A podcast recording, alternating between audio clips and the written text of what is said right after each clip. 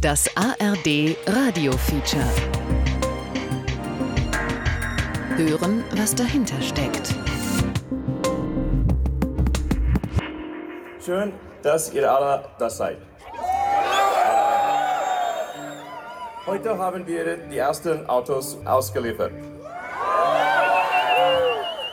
Was für ein Meilenstein.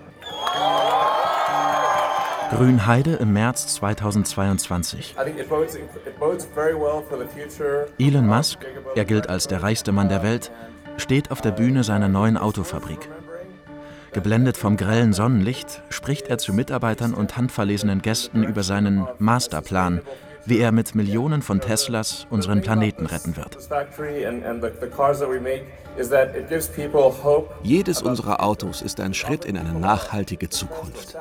Und wisst ihr, Autos, die wir ab heute hier ausliefern, werden den Menschen mehr Hoffnung für die Zukunft geben.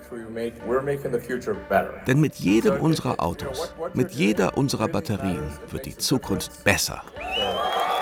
Wir werden in diesem Jahr alle gesetzlichen Weichen stellen, damit die Energietransformation, der Ausbau der modernen Technologien so schnell vorankommen kann, wie es sein muss, wenn man in 20, 25 Jahren klimaneutral wirtschaften will. Und wir werden es jetzt tun. Oh my god, this is so cool. Snow, it's black. Du, aber Juse. Aber Juse. Ist das ein neuer Stadtpanzer für militärische Einsätze? And that liquid is also quite toxic. We have to make a lot of cars. So cool. Doesn't make any sense. Nachhaltige E-Mobilität. Doku über ein großes Versprechen. Von Peter Kreisler. Die weitgehende Elektrifizierung, insbesondere des Verkehrs, soll unsere Gesellschaft fit für die Zukunft machen und gleichzeitig global zu mehr Nachhaltigkeit und Klimagerechtigkeit führen. Egal ob Politiker oder Firmenchef, kaum jemand, der sich im öffentlichen Diskurs nicht zu diesem Credo bekennt. The Joy is Electric. Die Freude am Fahren ist bei BMW bald elektrisch. So verkündete im Sommer letzten Jahres der Werbespot zur Einführung der neuen vollelektrischen Modellreihe iX. Zu dem Song von Coldplay zeigt der Clip junge, hübsche Menschen. Die Slogans auf den T-Shirts stammen von der Friday for Future Bewegung. There is no planet B. Tomorrow is too late. Shape your future. Make Earth cool again.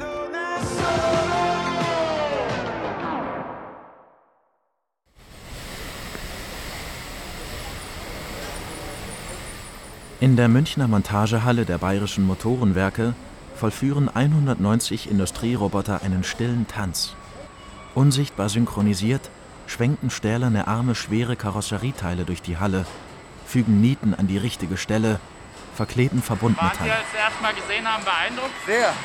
Funken fliegen Meter hoch, wenn die Karosserieteile geschweißt werden. Besuch bei der iFactory. Hier wurde gerade mal wieder die Zukunft eingeläutet. Mal wieder, denn BMW präsentierte bereits vor knapp einem Jahrzehnt den elektrischen i3. Er wurde mittlerweile eingestellt. Der damalige Entwicklungsingenieur arbeitet heute bei Apple.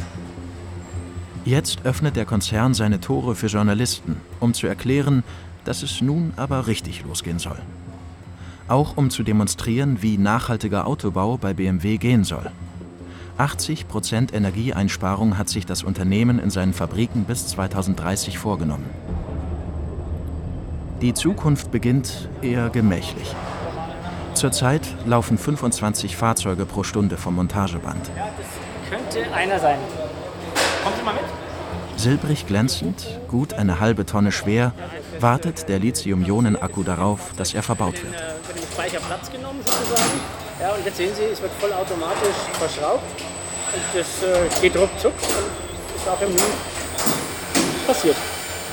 Man habe die Herstellung ihrer E-Autos inzwischen komplett ins Werk integriert, betont ein BMW-Sprecher. Egal, ob das jetzt ein Diesel ist, ob es ein Benziner ist, ob es ein äh, Hybrid ist oder ob es ein vollelektrisches Fahrzeug ist, dass wir sämtliche Antriebsarten in der Lage sind, über eine Linie zu fahren und äh, in einem no normalen Prozess zu fertigen. Alles läuft über ein Band. Insofern sind wir jetzt in der Lage, sehr schnell dann auch dem Markt zu folgen, ja, der Nachfrage zu folgen und die Stückzahlen an vollelektrischen Fahrzeugen zu erhöhen.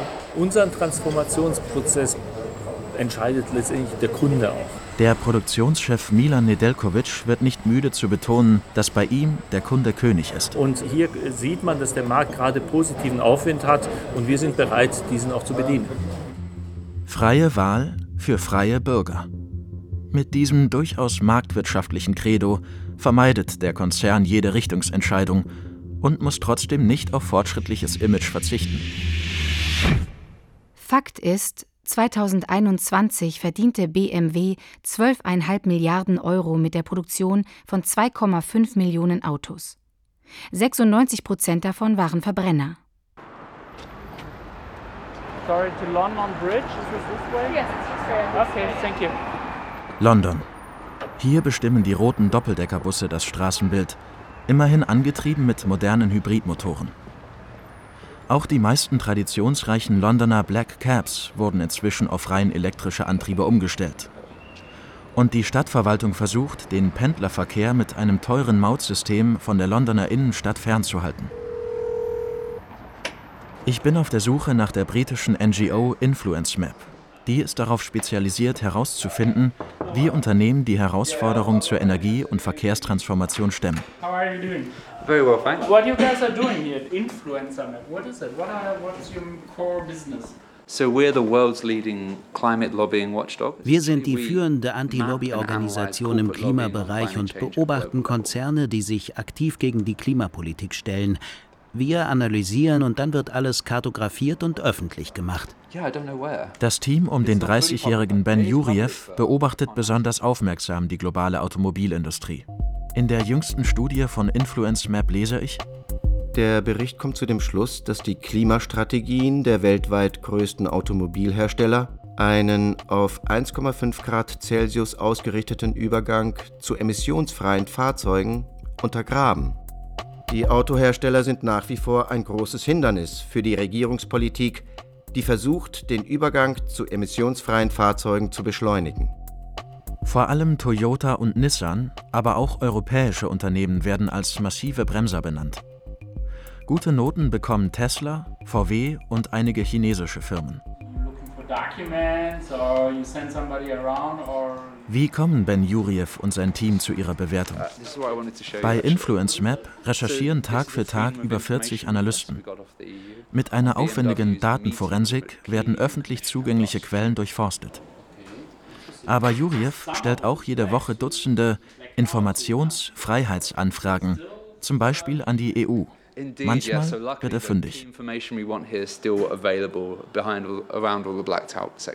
Etliche Passagen der Gesprächsnotizen zwischen BMW-Lobbyisten und Vertretern der EU-Kommission sind geschwärzt. Die Kernaussage bleibt trotzdem lesbar. In this case, I was particularly shocked to see what BMW were saying privately. In dem Fall war ich EU besonders schockiert. BMW and the EU Commission. BMW hat sich hier bei einem Treffen mit der EU-Kommission komplett gegen das Ende des Verbrennermotors gestellt.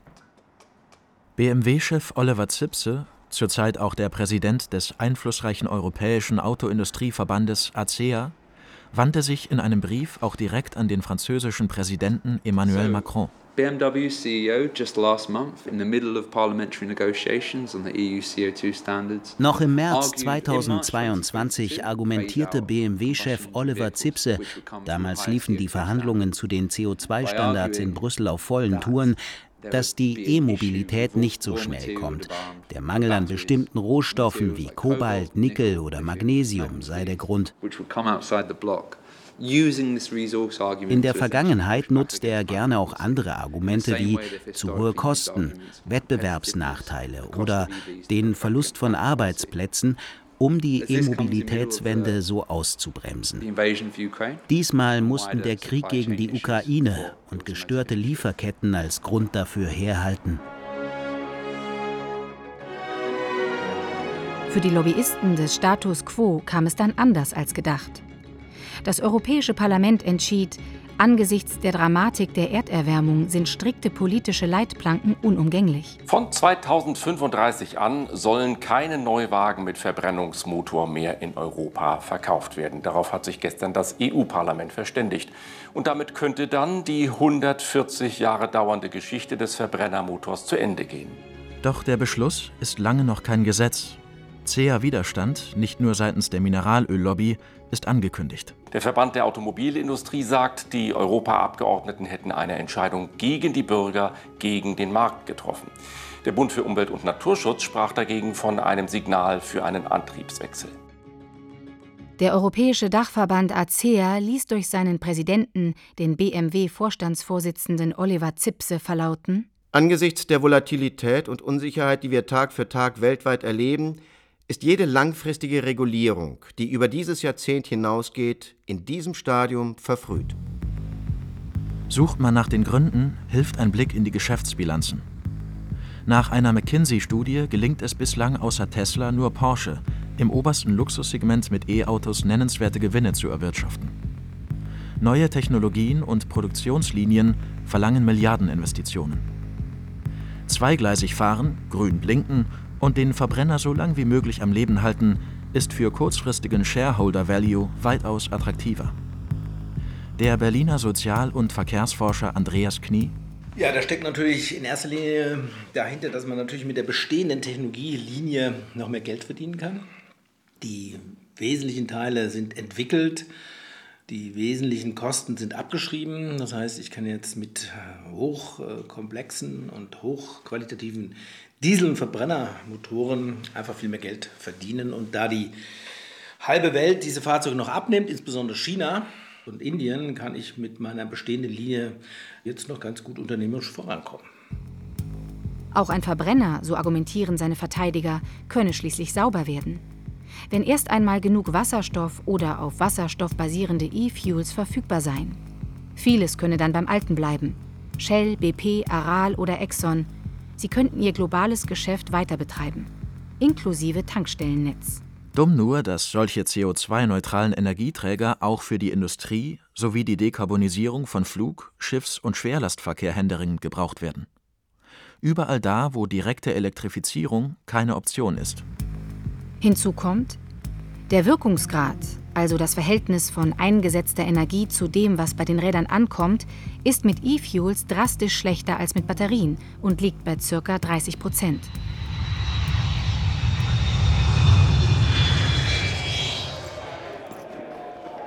München, Bloomberg NEF Summit.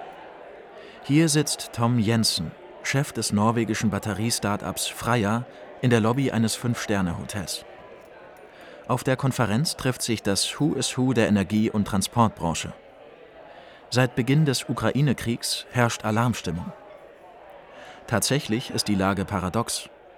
Zurzeit wird Strom und damit auch elektrisches Fahren Monat für Monat ein Stück schmutziger.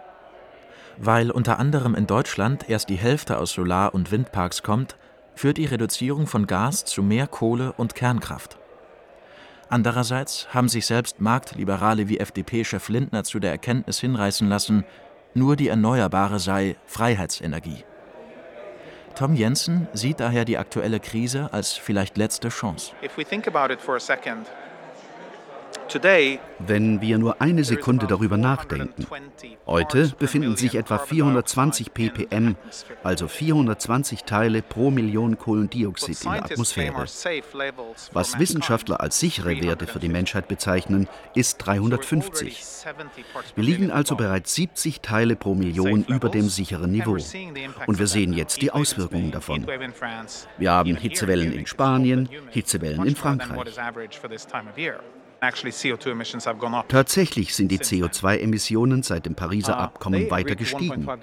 Und in Paris einigten sie sich auf das 1,5 Grad Ziel. Das aber entspricht einem 425 ppm Kohlendioxidanteil in der Atmosphäre. Und jetzt sind wir bereits bei 420. Und es wächst jährlich also um zwei Teile pro Million. Es ist also nicht in zehn Jahren, es sind jetzt zwei Jahre. Und in zwei Jahren heißt es, Houston, wir haben ein Problem. Autos, auch die elektrischen, müssten also weit schneller als geplant nachhaltig werden, erläutert mir Jensen, während er mit freundlichem Nicken den Vertreter des weltweit größten Rohstoffhändlers Glencore grüßt. Welche Emissionen Batterieautos beim Fahren verursachen, lässt sich noch relativ einfach aus dem Strommix errechnen. Was die Herstellung betrifft, so herrscht meist Schweigen. Polestar, die Tochter von Volvo und dem chinesischen Geely-Konzern, ist da eine seltene Ausnahme. So etwas wie ein sauberes Auto gibt es zurzeit nicht. Dem Konsumenten etwas anderes zu erzählen, ist schlicht amoralisch. Bekennt sein deutscher CEO Thomas Ingenlath. Mit 26 Tonnen CO2 belastet die Produktion ihres elektrischen Vorzeigemodells die Umwelt deutlich mehr als ein Benziner. Der Ökovorteil beginne aber nach ca. 48.000 Meilen, also im Schnitt nach zwei Jahren. Wirklich klimaneutral könne man frühestens in einem Jahrzehnt bauen. Mag für einen oder anderen jetzt nicht ambitioniert klingen, aber wer in der Materie steckt und weiß, was es bedeutet, von Produktionsstandort, Energie, die man dort benutzt, die Materialien, die man einsetzt, Zulieferer, Supplier, mit denen man arbeitet, das ist schon ein sehr ambitioniertes Ziel. CO2-neutral in zehn Jahren? Für Tom Jensen ist das deutlich zu spät.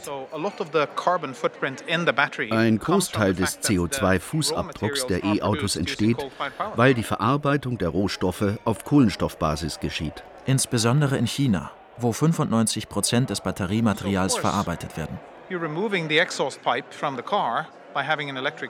Natürlich hat der Wagen keinen Auspuff mehr. Aber wie viel bringt das, wenn die meisten Komponenten, einschließlich der Batterie, mit fossilen Brennstoffen hergestellt werden? Bei der konventionellen Batterieproduktion werden die Anoden- und Kathodenmaterialien mit Lösungs- und Bindemitteln gemischt. So erhält man einen feuchten Brei. Batterien dürfen aber auf keinen Fall nass sein. Deshalb nutzt man 100 Meter lange Fließbänder, die durch Öfen laufen. Dort wird mit einer Höllenhitze die Flüssigkeit aus den Batterien herausgedampft. Und die ist außerdem noch giftig. Das Alternativrezept seines Startups. Feststoffbatterien, bei denen die Trocknung wegfällt. Die Suche nach leichter verfügbaren Grundstoffen und, als ersten Schritt, die Produktion nur dort, wo 100% Ökostrom verfügbar ist. Zunächst in Norwegen. Expansionspläne für Finnland und die USA liegen auf dem Tisch.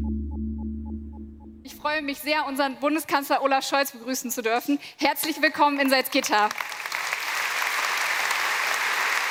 Gemeinsam legen wir heute den Grundstein dafür, dass die Zukunft der Mobilität erneut maßgeblich in Salzgitter gemacht wird. Allen ist inzwischen klar, dass diese Zukunft nachhaltig und klimaschonend sein muss. Juni 2022. Vielen Dank.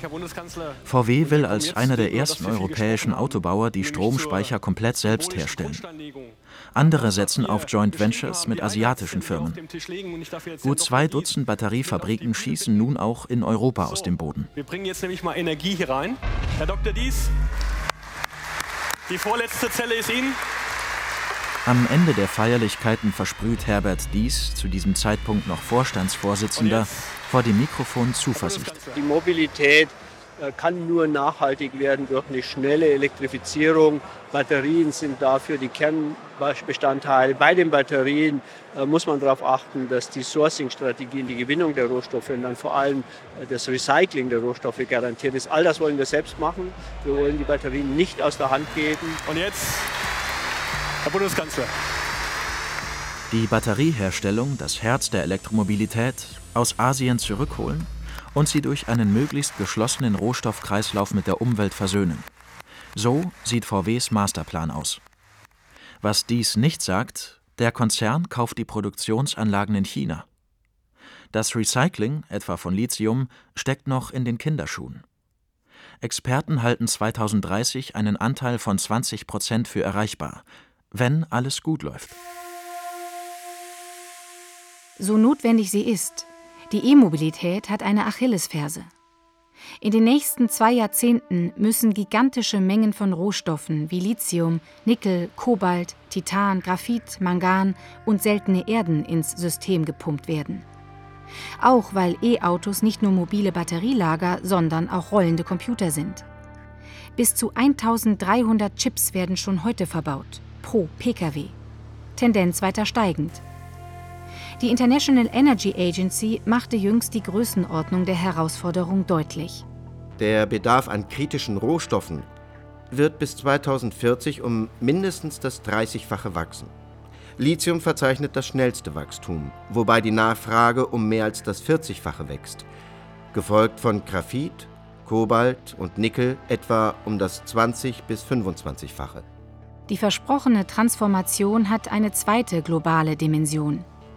Ähnlich dramatisch wie mit dem Beginn der industriellen Petroleumwirtschaft vor 160 Jahren werden bei der Dekarbonisierung die Karten neu gemischt. Zwischen Nord und Süd, Ost und West. Einerseits Chance auf mehr Teilhabe für Länder des globalen Südens, Staaten, die über Rohstoffe und Sonnenenergie verfügen.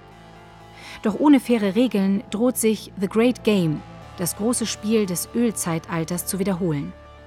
Das Recht des Stärkeren, Umweltdesaster, Machtkonzentration, soziale Verwerfungen, neue Fluchtgründe und Instabilität statt Nachhaltigkeit.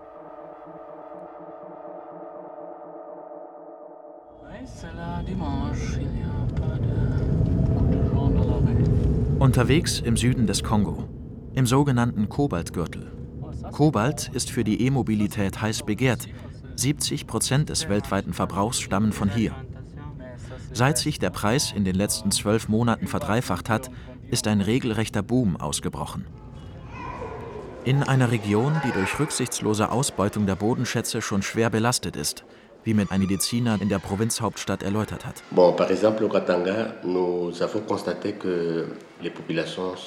In Katanga haben wir festgestellt, dass die Bevölkerung in erheblichem Maße toxische Metalle aufgenommen hat. Das betrifft Uran, Kobalt, Blei und Cadmium, Schwermetalle, die beim Bergbau freigesetzt werden. Besonders betroffen sind Menschen, die im direkten Umfeld der großen Minen leben oder Familien, die im Kleinbergbau den toxischen Metallen ausgesetzt sind.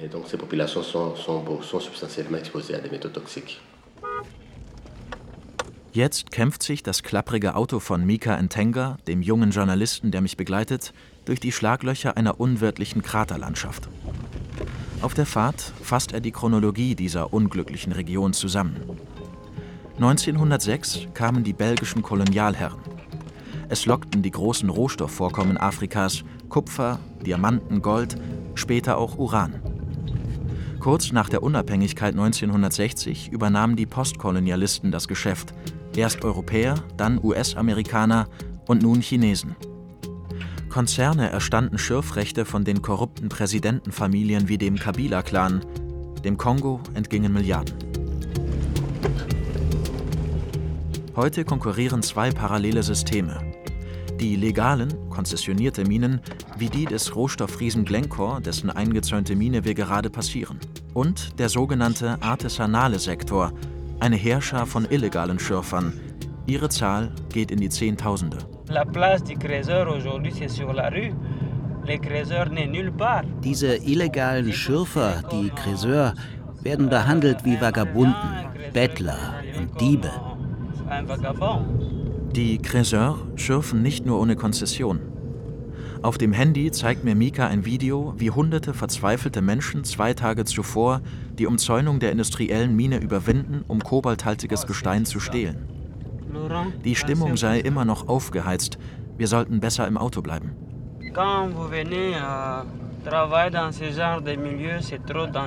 Es ist zu gefährlich, besonders hier im direkten Umfeld der Glencore-Mine.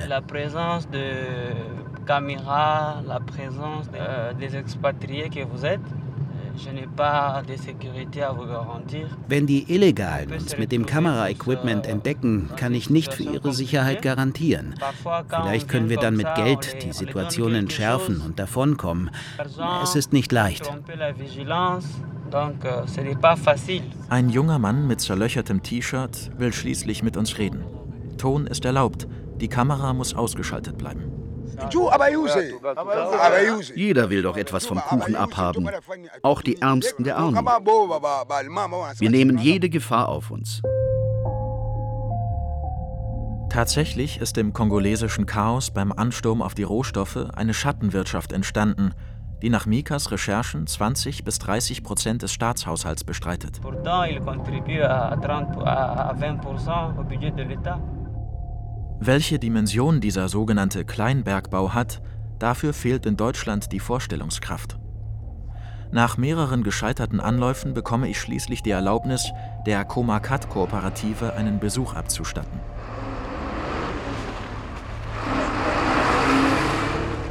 Vor der Schranke stehen Wachen mit AK-47 Maschinengewehren. Die Mine ist illegal, hat keine Konzession und erstreckt sich doch über Dutzende von Quadratkilometern. Zur Prüfung meiner Identität gehen einige Funksprüche hin und her. Dann hebt sich die Schranke.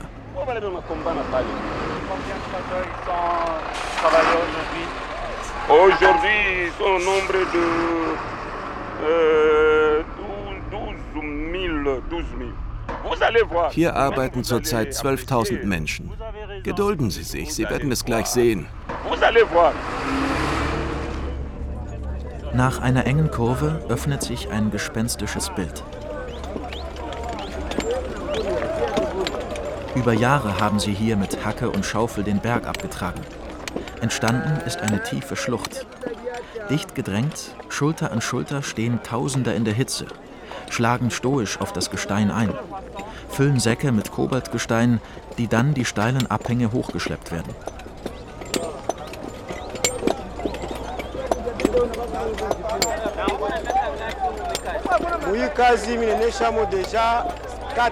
Ich arbeite hier seit vier Jahren. Zum Glück. Zumindest können meine Kinder zur Schule gehen und meine Frau genug Essen auf den Tisch bringen. Ich habe hier ein Brecheisen und einen Hammer. Das muss reichen. Gänzlich ungeschützt vor dem giftigen Staub zerkleinern sie das Gestein. Schon 2016 hat Amnesty International davon berichtet. Geändert hat sich nicht viel. Offiziell gehen Regierung und Militär gegen illegale Minen vor. Fließt ausreichend Schmiergeld, bleiben sie offen. Und ziehen mangels anderer Einkommensquellen immer neue Schürfer an. Auch wenn es manchmal lebensgefährlich ist, ich will hier weitermachen. Es ist doch verrückt, wenn die Regierung droht, uns zu vertreiben. Wir brauchen die Arbeit, um Geld zu verdienen. Der gesamte kongolesische Kobaltabbau sei gezeichnet von hoher Intransparenz, Korruption und Schattenwirtschaft, urteilt Danis Rukan, ein Menschenrechtsexperte, beim Carter Center in Lubumbashi. Für alle Unternehmen in der Lieferkette birgt das viele Risiken. Im Kleinbergbau sehen wir immer noch massive Menschenrechtsverletzungen wie Kinderarbeit oder die Anwesenheit von schwangeren Frauen. Euh, qui travaillent à la présence des femmes enceintes qui travaillent sur des sites miniers. Il y a Auch das Militär ist präsent. Unkontrollierbare Elemente des Sicherheitsapparates, der Geheimdienste. Bestimmte Minen kontrollieren sie mit Waffen, treiben dort eine Art Steuer ein. Das Hauptproblem liegt darin, dass die Herkunft der Mineralien nicht zurückverfolgt werden kann.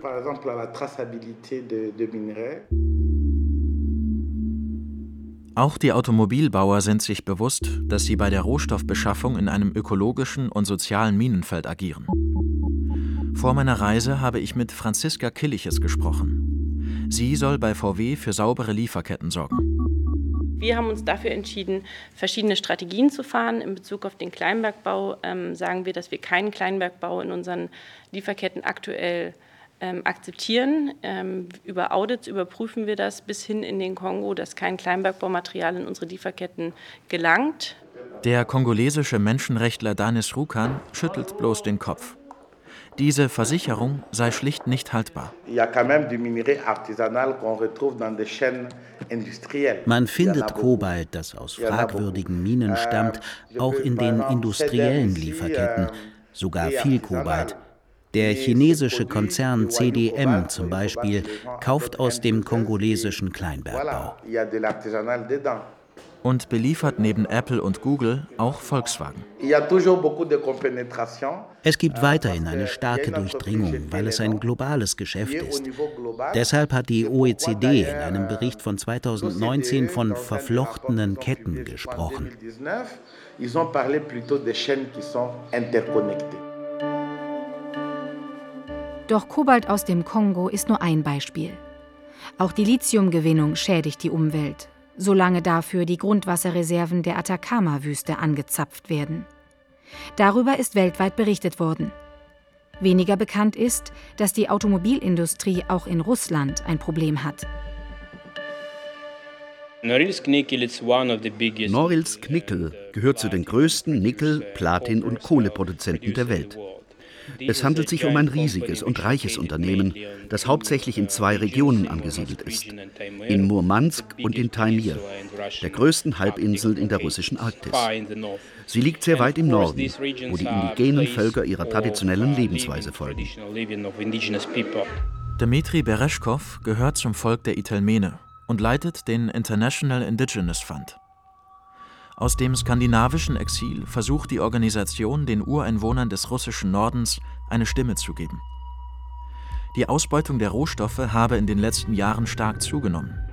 Riesige Flächen verwandelten sich durch den Tagebau in unwirkliche Ödnisse. Die Lebensgrundlage für Jäger und Fischer verschwindet, wenn der Wald durch sauren Regen stirbt, die Flüsse durch schwermetallhaltige Ablagerungen vergiftet sind. They also compete for indigenous lands and we met with uh, threatened to lose our lands. Die Bergbauunternehmen konkurrieren um das Land der Ureinwohner. Eine weitere große Herausforderung für unsere Stämme ist die Umweltverschmutzung. In einigen Flüssen Sibiriens und der Arktis gibt es keine Fische mehr. Bei der russischen Wirtschaft geht es um Korruption und nicht um Einhaltung von Schutzmaßnahmen. Jana Tanagasheva stammt vom Volk der Schoren und berichtet von gezielten Vertreibungen im Nordosten Russlands. Nachdem mein Vater und andere Leute des Schorenstammes ihr Land nicht verkaufen wollten, gab es Drohungen des Generaldirektors. Wenn ihr nicht verkaufen wollt, wird vielleicht eines Tages euer Haus brennen. Genau das passierte dann auch. Der Fall wurde erst von der Polizei untersucht, dann wurde der Fall schnell wieder geschlossen. Ich kann sagen, es gibt dort keine Möglichkeiten, die Rechte der Ureinwohner in Russland zu schützen.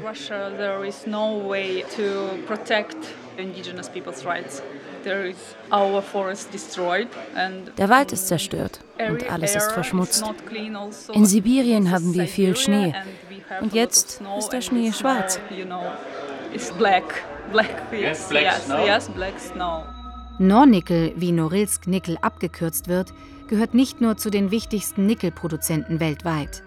Neben Rhodium, Kobalt, Kupfer, Silber, Gold deckt die Firma auch 41 Prozent des globalen Bedarfs an Palladium. Ein kritischer Rohstoff, der bislang vor allem für Katalysatoren und künftig vor allem für Elektronik und Brennstoffzellen gebraucht wird. Im Mai 2020 waren lasche Sicherheitsvorkehrungen verantwortlich für den bislang größten Umweltskandal Russlands. 21.000 Tonnen Öl flossen in Seen und Flüsse. Nornickel musste 1,6 Milliarden Rubel zahlen, allerdings nicht an die betroffene Bevölkerung, das Geld floss in die russische Staatskasse. Haupteigentümer ist der Oligarch Wladimir Olegowitsch Potanin. Er gilt als zweitreichster Mann Russlands. Nornickel ist nicht von Sanktionen betroffen und Potanin ist einer der bedeutendsten Oligarchen in Russland, uh, ein Geldbeschaffer für Wladimir Putin. Aber er steht uh, ebenfalls uh, nicht unter Sanktionen. Wie abhängig sind deutsche Batterie- und Autobauer heute von Russland, wollten kritische Aktionäre wissen.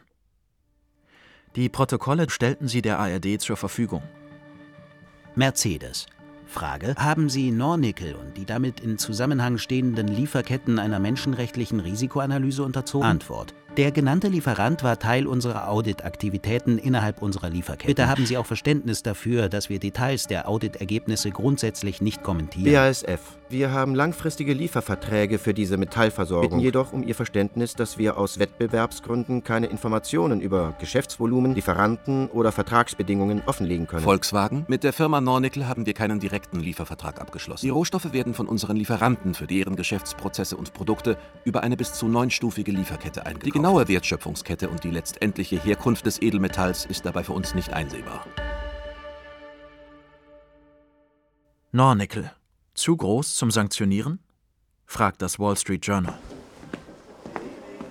Nachfrage bei Franziska Brandner, parlamentarische Staatssekretärin im grün geführten Berliner Wirtschaftsministerium. Warum stehen die nicht auf Sanktionslisten? Ja, auf den Sanktionslisten stehen ja jene russischen Oligarchen, auch keine gesamten Firmen, sondern was sanktioniert sind, sind Individualpersonen. Das ist die Logik der Sanktionen, dass man die Einzelpersonen, die vom korrupten System Putins profitieren, dass man die sanktioniert. Und dort wird immer sehr genau geschaut, wer dort in dem System drinsteckt und die werden auch sanktioniert. Und der Chef von Nornickel, zweitreichster Mann, warum steht er da nicht drauf? Wir müssen es auch immer rechtssicher darstellen, weil diese Personen können alle klagen danach. All diese Entscheidungen müssen juristisch in der EU vor Gerichten Bestand haben. Sind schmutzige Rohstoffe, egal woher, der Preis für saubere Autos in Deutschland? Die grüne Staatssekretärin wirkt nun doch nachdenklich. Wir müssen auf jeden Fall darauf äh, drängen, dass nicht mehr das einzige Prinzip ist billig. Das war es in der Vergangenheit, sondern dass wir auch die Standards einfordern, die nötig sind, dass etwas bei den Ländern und vor allem der Bevölkerung vor Ort ankommt. Und die Aufgabe ist, glaube ich, groß, dass wir dort als Europäer gemeinsam, Deutschland ist, glaube ich, die zu kleine Einheit dafür, auch wieder aktiver werden.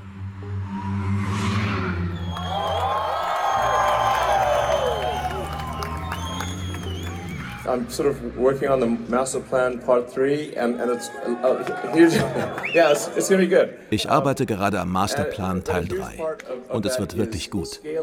Die Herausforderung dabei ist es, die Stückzahlen massiv zu erhöhen. 2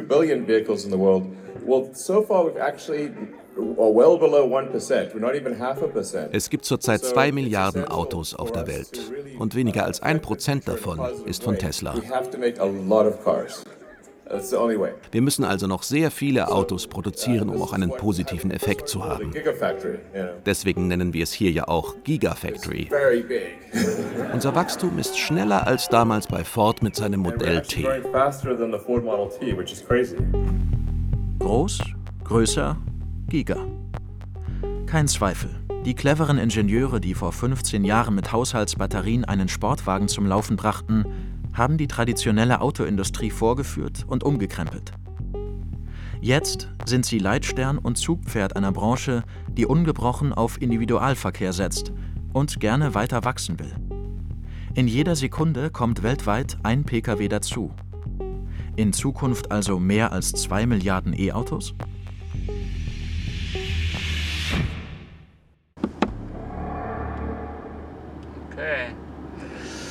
So, jetzt muss ich hier auf Drive gehen. Okay.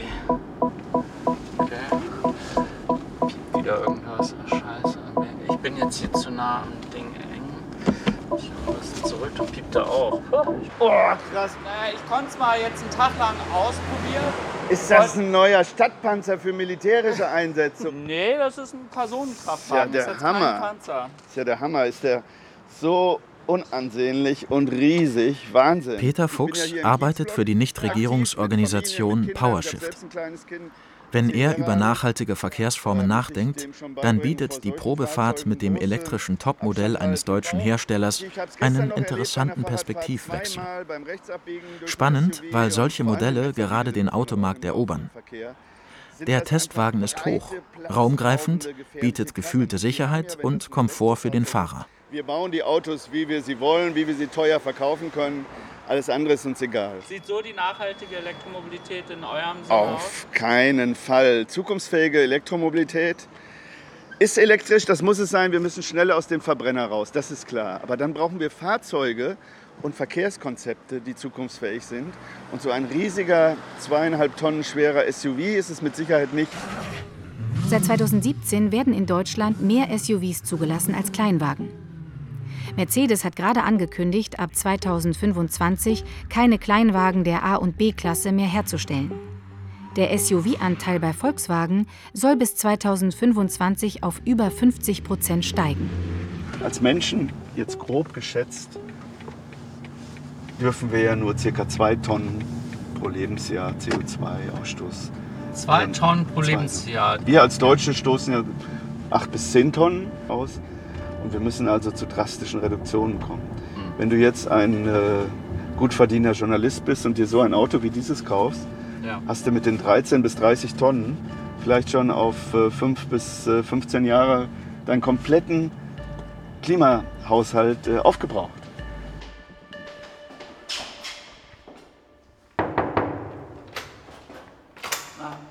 Peter Kreisler, ARD. Ja, hi, willkommen. Komm ist das hier Sono? Das ist Sono. Etwas versteckt in einem unscheinbaren Wohngebiet im Münchner Norden hat ein Unternehmen seinen Sitz, das es anders machen will. Ja, es ist ein ganz neues Mobilitätskonzept. Lauren Hahn, einer der beiden CEOs, steht vor dem Prototyp eines Familienwagens, der ab nächstem Jahr auf den Markt kommen soll. Es ist die Verkehrswende auf Rädern, wie wir eigentlich sagen.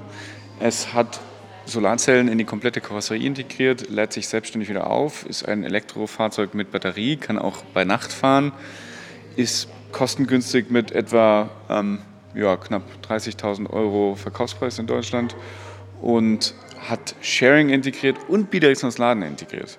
Warum ist das wichtig? Weil wir daran glauben, insgesamt weniger Fahrzeuge auf die Straße bringen zu müssen. Wir produzieren etwa so 80 bis 100 Millionen Fahrzeuge pro Jahr weltweit. Diese Fahrzeuge werden fast nicht genutzt. 23 Stunden am Tag stehen die nur rum, sind eigentlich Stehzeuge und keine Fahrzeuge. Und wir wollen das ändern. Deswegen haben wir eine Sharing-App entwickelt, die genau die Auslastung dieser Fahrzeuge garantieren soll. Also wir kamen daher, dass wir gesagt haben, wenn wir Autos produzieren, dann müssen sie so gut wie möglich genutzt werden, die Ressourcen müssen genutzt werden und es muss so nachhaltig wie möglich sein. Deswegen Solar, deswegen bidirektionales Laden, weil das potenziell als Speicher genutzt werden kann. Ein 54 Kilowattstunden Batterie verbaut, wenn man das sich überlegt, ein Heimspeicher, das ist riesig.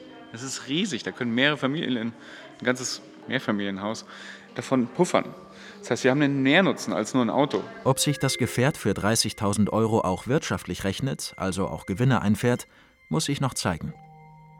Ein Auto durch die aufwendige EU-Zulassung zu bringen, ist für die kleine Firma ein teurer Kraftakt. Über 19.000 Kunden glauben an das Mobilitätskonzept und haben vorbestellt. Den unbestrittenen Clou des Sonos demonstriert Lauren Hahn auf der Fahrt. Also was man hier jetzt sieht, ist unser Infotainment-System und da sieht man gerade live ähm, die Daten, wie viel wir generieren von der Sonne. Hm. Wenn das also über dem Tag steht, jetzt an einem Tag wie heute, dann bringt das so ja, zwei bis fünf Kilowattstunden. Das ist ganz schön viel. Bei durchschnittlicher Fahrleistung brauche der oder die Deutsche nur noch einmal im Monat statt einmal in der Woche an die Ladestation, rechnet Hahn vor. Die Kombination von mobilem Batteriespeicher und Solarpanelen auf dem Hausdach könne sogar noch mehr. Mit effizienterer Technik und sinkenden Kosten werde der Konsument mehr und mehr zum Produzenten, emanzipiere sich zum Prosumenten von Energie. Wachsende Selbstversorgung. Das ist die eine, die optimistische Vision, wie sie heute in Teilen der Technobranche zu hören ist. Doch die Mehrheit der Energieexperten teilt diesen Optimismus nicht. Die Umstellung der Gebäudeheizung auf Wärmepumpen und insbesondere die Herstellung von Wasserstoff, der für die Dekarbonisierung der Stahlwerke und der Chemieindustrie gebraucht wird, all das wird ihren Berechnungen nach den Stromhunger drastisch erhöhen. Deutschland werde auf massive Importe angewiesen sein. Auch der Verkehr müsse sich darauf einrichten, mit anderen Sektoren um die knappe Ressource Strom zu konkurrieren. Oh my God, this is so cool. I cannot believe this is happening. There's no driver in here. Jamie, there's That's no so driver cool. in this car. Does it make any sense? San Francisco im Juni 2022. In einem Pilotversuch transportiert das Unternehmen Cruise Passagiere in einem Auto ohne Fahrer. Sie kommen heil ans Ziel. Robotaxis, selbststeuernde Wagen, das ist der vorerst letzte heilige Gral der Automobilindustrie. Tesla behauptet schon seit Jahren ganz nah dran zu sein. Mercedes und etliche andere fühlen sich ebenfalls gut gerüstet. Oft in Kooperation mit IT-Unternehmen wie Waymo und Google. Könnte die Automation ein Grundproblem des PKWs lösen, wenn er dann praktisch rund um die Uhr in Betrieb wäre und damit deutlich billiger als heute ein Taxi? Rettet das Auto sich quasi selbst? This is the future. This is awesome.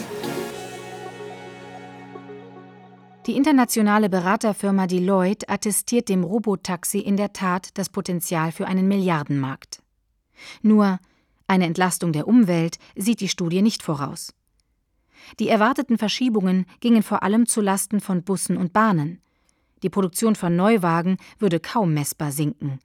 Stattdessen sei auf den Straßen mit mehr statt weniger Verkehr zu rechnen. Es ist daher Zeit für einen Paradigmenwechsel. Fordern Fachleute, wie etwa das unabhängige Denk- und Politiklabor Agora Energiewende. E-Mobilität dürfe nicht länger aus der Perspektive von rollenden Wohnzimmern gedacht werden. Stattdessen müsse effizienter Einsatz der knappen Ressourcen oberste Priorität bekommen. Leichtbauten, wie sie mittlerweile fast wöchentlich von Start-ups vorgestellt werden, wiegen fünf bis siebenmal weniger als ein SUV und benötigen entsprechend weniger Energie bei der Herstellung und beim Fahren. Der ländliche Raum brauche verlässlichen Nahverkehr. In dünner besiedelten Gebieten gehörten kommunales Carsharing und Shuttle-Dienste zu moderner Infrastruktur genauso wie schnelles Internet. Zumindest in den Städten könne der Pkw von der Regel zur Ausnahme werden. In einigen Nachbarländern gelingt das bereits. Ein ARD-Korrespondent berichtete kürzlich vom erfolgreichen Umbau der Stadt Utrecht. Von der Stadtautobahn mit den sechs Spuren ist hier nichts mehr zu sehen. Stattdessen eine Gracht, eine Allee. Im Schatten hoher Bäume flanieren Menschen. Es rollen Fahrräder. Viele Fahrräder. Belgien erhöht gerade die Pendlerpauschale für Radfahrer auf 45 Cent pro Kilometer. Frankreich lockt Umsteiger vom Auto aufs E-Bike mit 4000 Euro. In Luxemburg ist der Nahverkehr inzwischen eine öffentliche Dienstleistung. Das Autoland Deutschland hinke bei der Wende inzwischen deutlich hinterher und setze falsche Prioritäten, konstatiert Peter Fuchs von der NGO PowerShift. Wir brauchen eine verkehrswissenschaftliche Vernunft.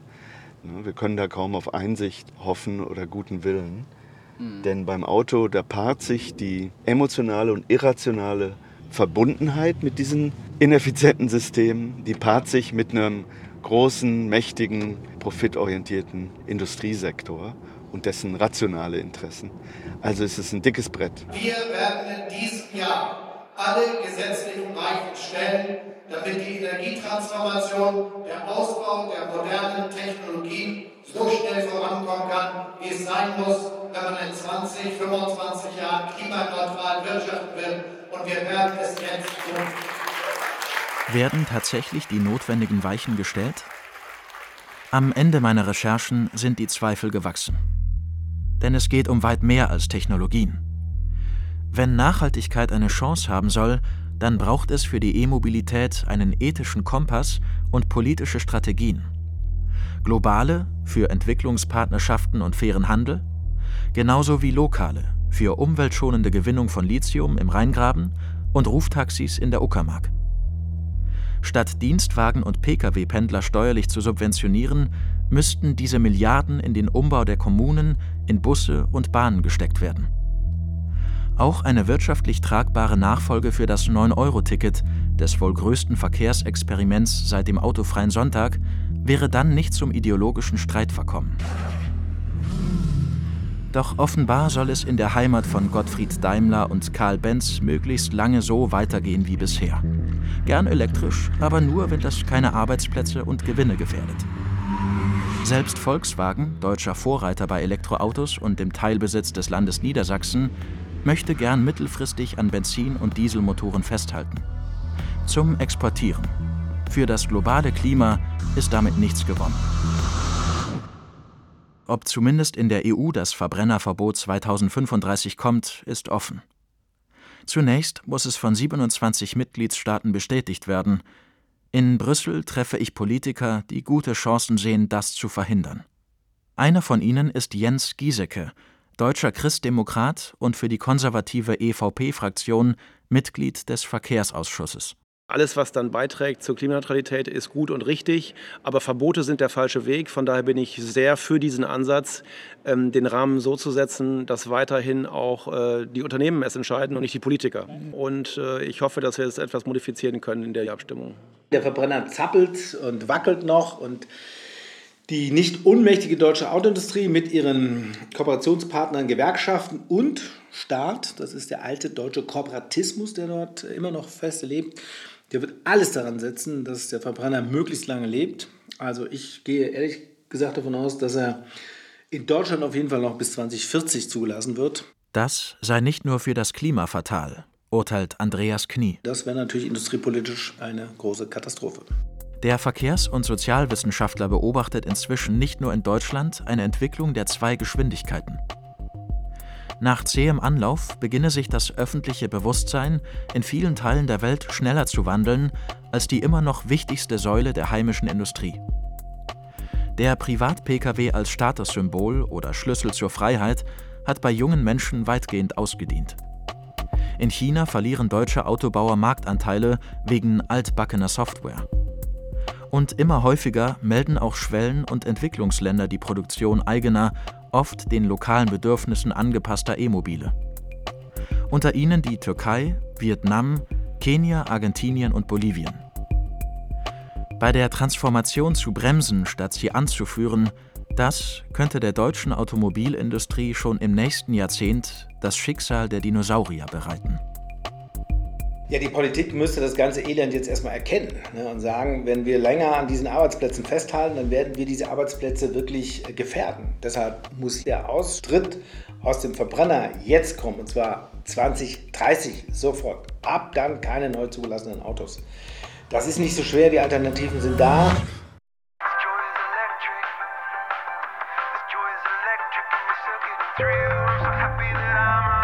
Nachhaltige E-Mobilität Doku über ein großes Versprechen von Peter Kreisler. Es sprachen Markus J. Bachmann, Svenja Wasser, Andreas Laurenz Meyer, Florian Seigerschmidt, Thomas Lang, Steffen Räuber und Lou Strenger. Technische Realisation Dirk Hülsenbusch und Kerstin Grimm. Regieassistenz Peter Simon.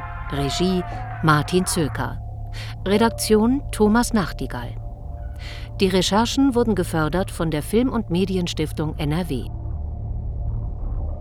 Eine Produktion des Westdeutschen Rundfunks für das ARD Radio Feature 2022.